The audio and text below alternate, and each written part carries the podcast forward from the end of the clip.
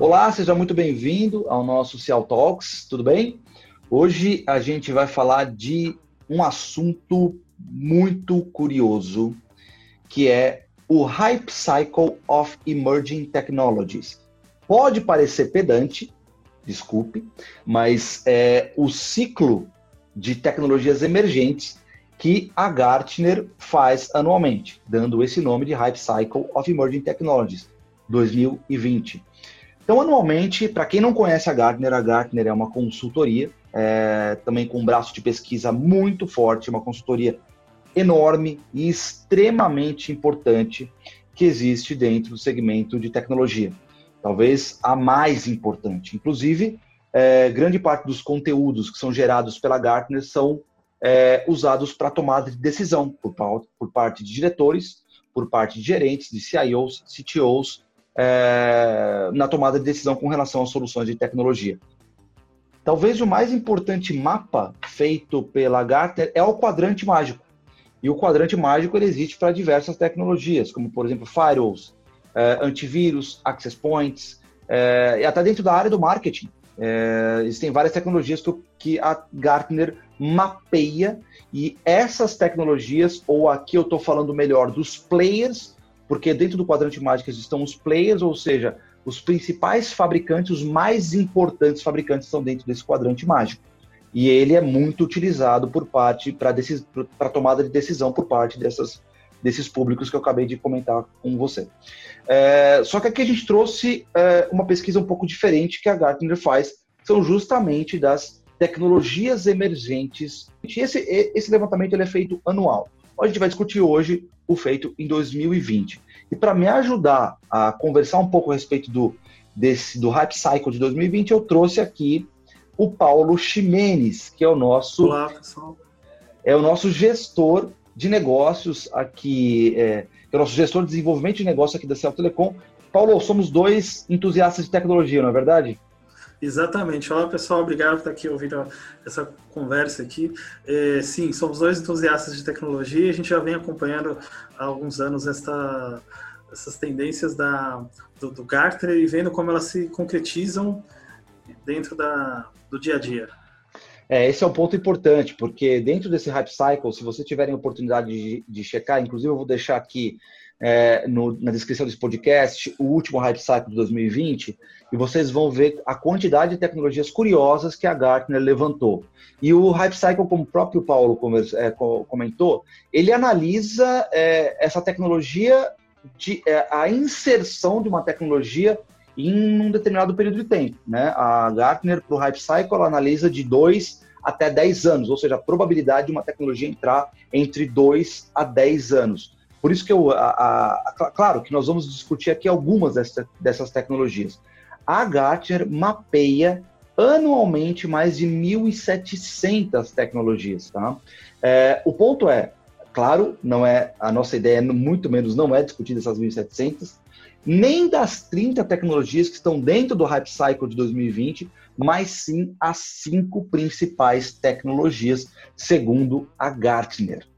Então vamos lá. Bom, essas cinco tecnologias que a gente vai é, falar a respeito, algumas inclusive foram até impulsionadas ou aceleradas pela pandemia, né? E aqui a gente fala, por exemplo, do passaporte digital. É, só para vocês terem uma ideia, na China as pessoas são obrigadas a utilizarem um aplicativo que foi desenvolvido pelo governo, que é feito ali o um mapeamento se essa pessoa já é, já esteve, já foi infectada pelo coronavírus, se não foi infectada pelo coronavírus, ela pega inclusive as regiões onde essa pessoa circulou. Então, esse aplicativo ele basicamente se transformou é, em um passaporte para a pessoa acessar determinados ambientes. Né?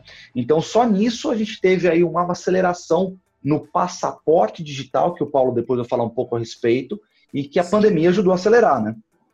Então, hoje, nós vamos falar de cinco tecnologias. Chega de conversar, né, Paulo? Vamos, vamos entrar. Sim, vamos, vamos, vamos para essas tendências ali, essas cinco tendências aí que são comportamentos ali que algumas delas vocês já estão vendo no dia a dia.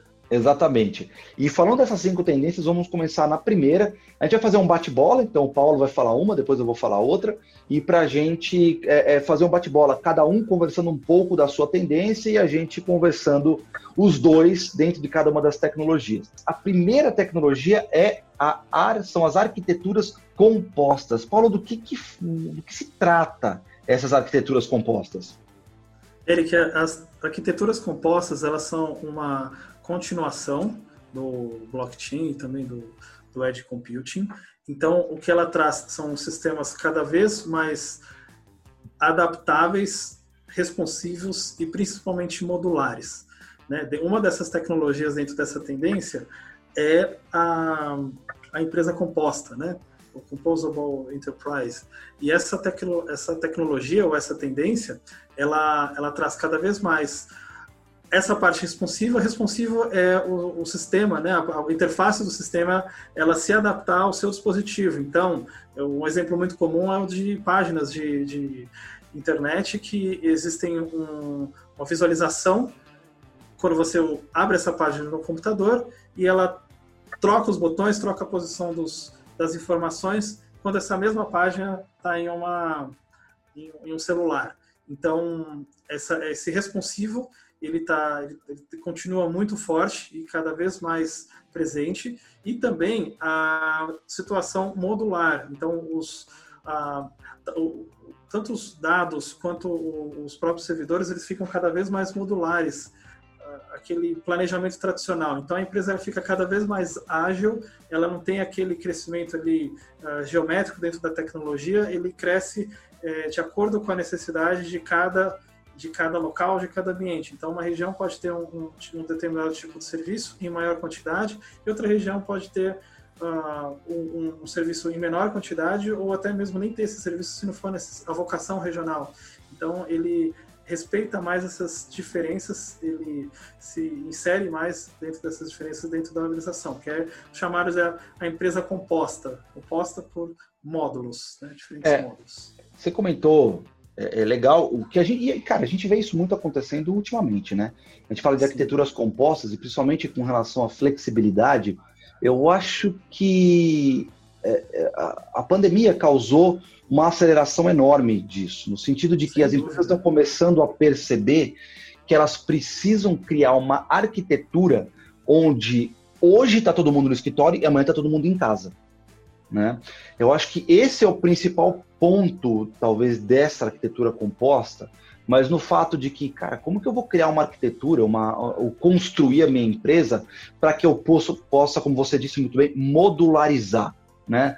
Putz, hoje eu estou aqui no escritório, amanhã, talvez um bom exemplo que a gente vê isso acontecendo é no tal do Omnichannel, né? Omnichannel que acontece muito no varejo, a gente vê aquela mesma experiência, a ideia do Omnichannel é, o cliente tem a mesma experiência, independente onde ele, do ponto de contato com a marca.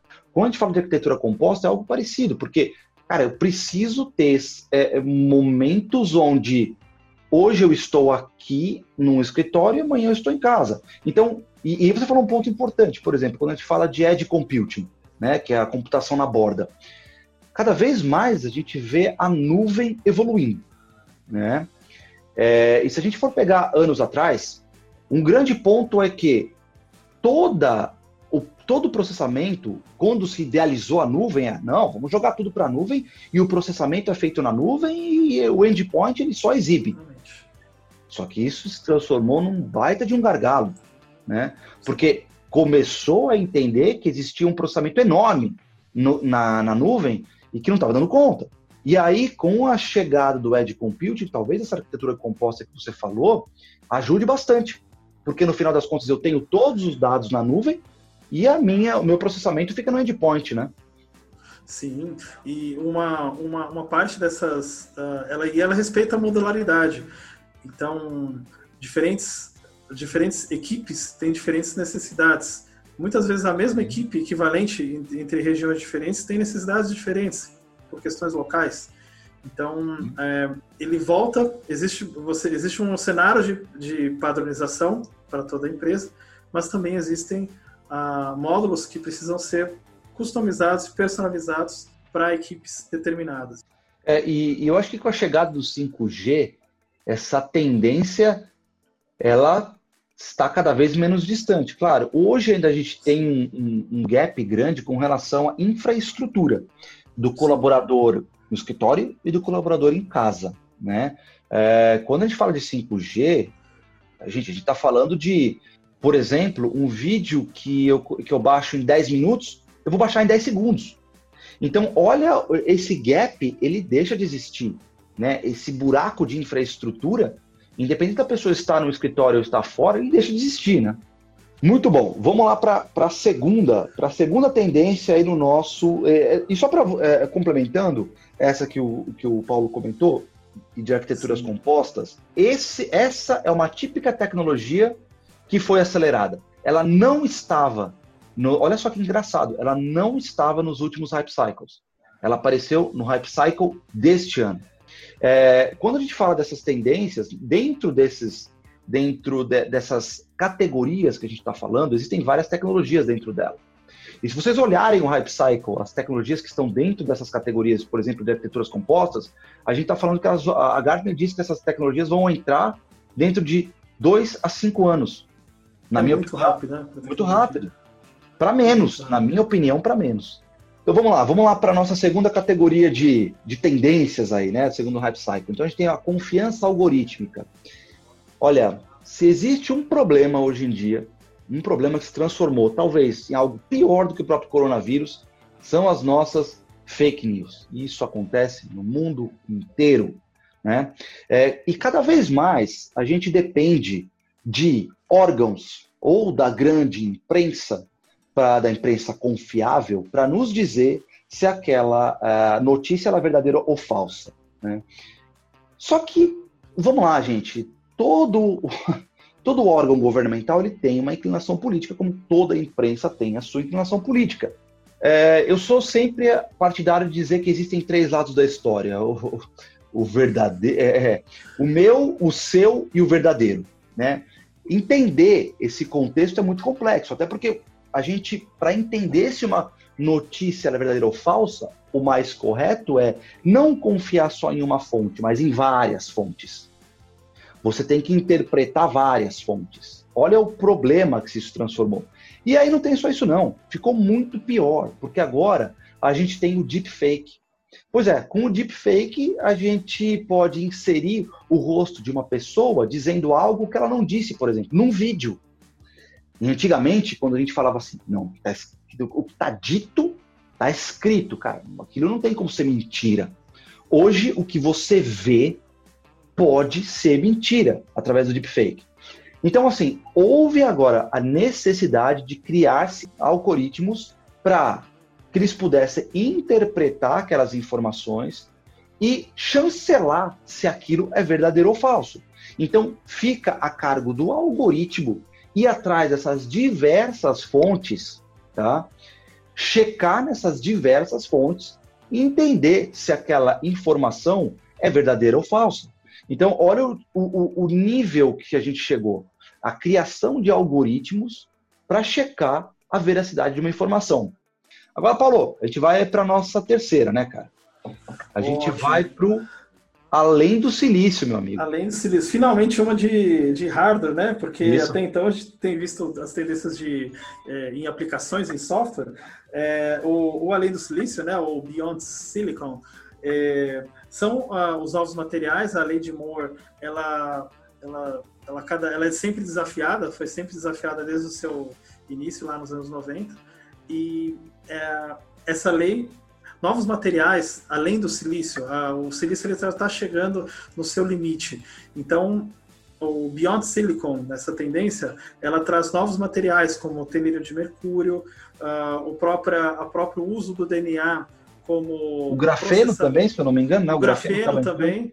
Grafeno também, exatamente, e, a, e o uso tanto para processamento do DNA como uma ferramenta de processamento, como também uma ferramenta de armazenamento de dados. Então vocês imaginam aqui, uh, o céu é o limite com relação à diminuição dos componentes, né? De uma, seja de uma TV, seja do que for.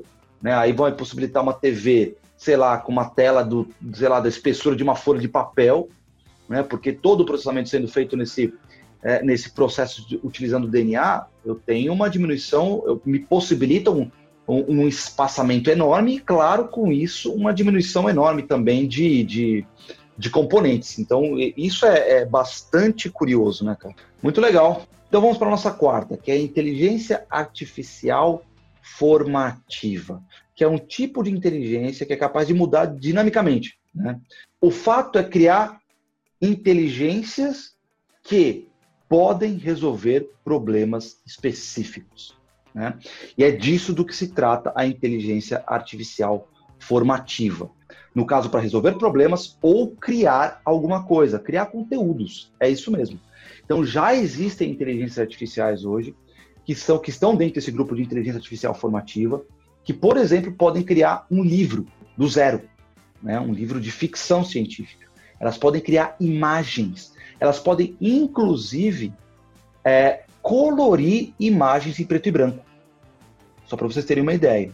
Inclusive, teve um filme feito pelo próprio Peter Jackson que chama They Shall Never Grow Old, que passou por um processo de coloração, ou seja, é um filme totalmente em preto e branco e foi colorido por inteligência artificial. Tá? E uma inteligência artificial que foi utilizada foi justamente a inteligência artificial formativa. O ponto é que essa inteligência artificial ela pode ser utilizada tanto para o bem quanto para o mal, ou seja, para criar é, notícias falsas, imagens falsas, uma série de coisas. Como ela pode ser utilizada também para o lado, pro lado bom, sim, para o lado bom. Por exemplo, para o desenvolvimento de uma nova, de uma nova droga, de um novo medicamento.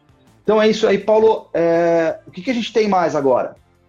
Nós temos o Digital Me, ou Eu Digital, Bacana. que são que são que vão que vieram, né, com essa pandemia, com os passaportes de saúde e também e também outros outros tipos de identificações que vieram até por tecnologia. Quem dirige tem aí a CNH digital, tem o CRLV digital, o próprio registro geral, o RG, também digital.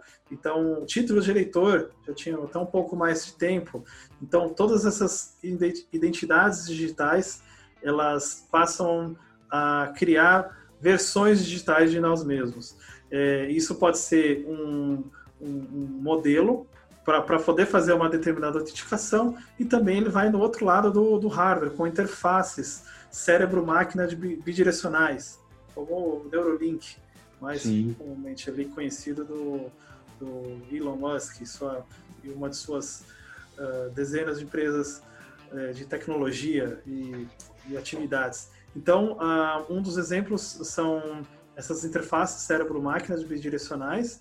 Né? Vocês viram que a gente já usa a, a banda a Smart Band para calcular nosso batimento cardíaco, para identificar nossos comportamentos e isso vai criar para nós uh, outras, outros tipos, versão digital, porque hoje existe um padrão de, de pulsação, existe um padrão das suas veias ali que complementam a, a sua biometria, esses modelos, né? Então, a, as autenticações elas tornam, além da própria comunicação por si só, a autenticação, né? O seu, a sua identidade digital ela é, ela é cada vez mais aprimorada. Então, além da própria biometria visual, outros comportamentos como os seus como padrões, o seu padrão de fala, o seu padrão de mudança de humor e até mesmo isso pode ser tanto para autenticação como também para avaliação do estado. Então, ah, uma, digamos assim,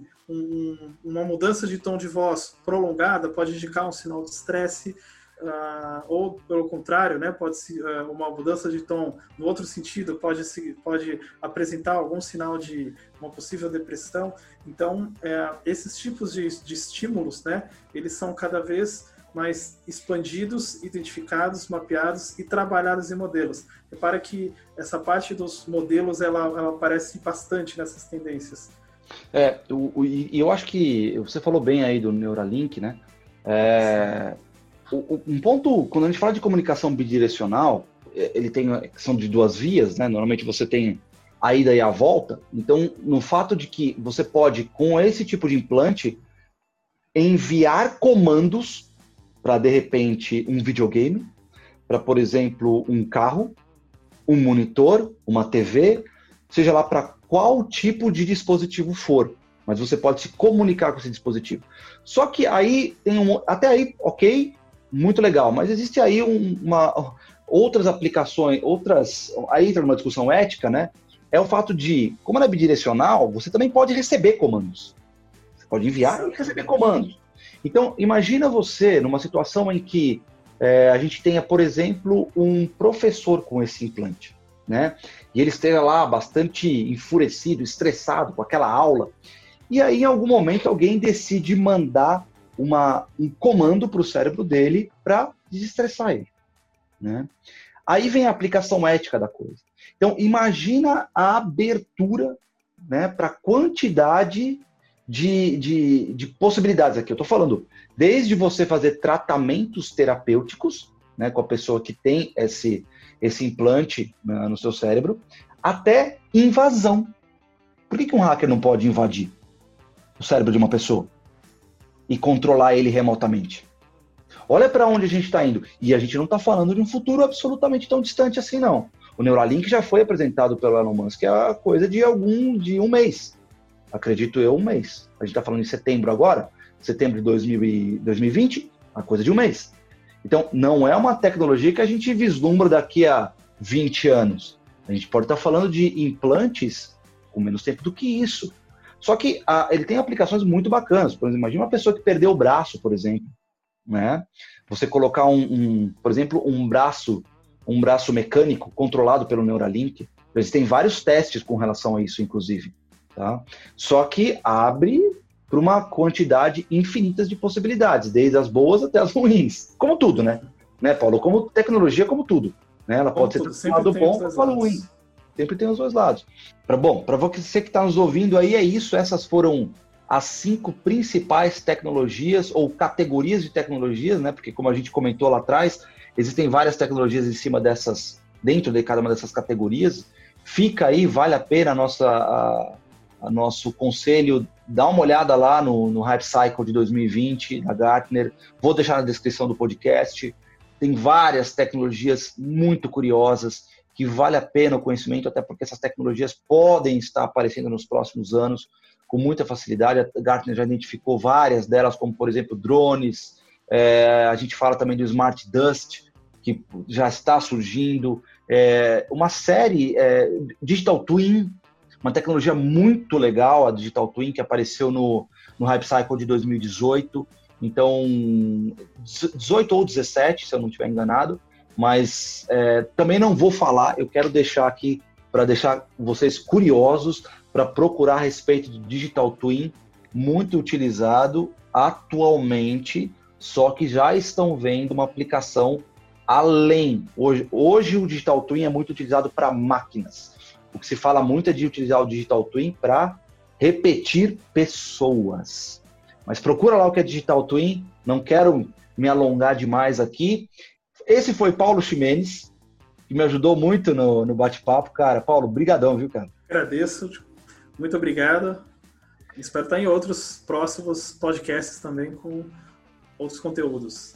Obrigado. Com certeza, obrigado. Eu sou o Eric Beraldo, faço parte aqui do marketing da Ciel Telecom. Espero que você tenha gostado desse conteúdo. Gente, obrigado. Paulo, obrigado. É, obrigado. Até a próxima e até a próximo Ciel Talks. Tchau, tchau. Thank you.